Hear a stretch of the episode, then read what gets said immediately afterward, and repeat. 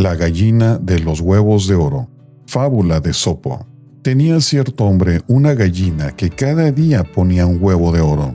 Creyendo encontrar en las entrañas de la gallina una gran masa de oro, la mató.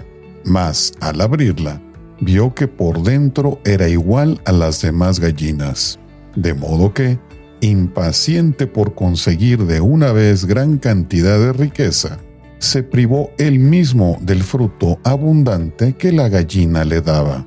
Moraleja, es conveniente estar contentos con lo que se tiene y huir de la insaciable codicia.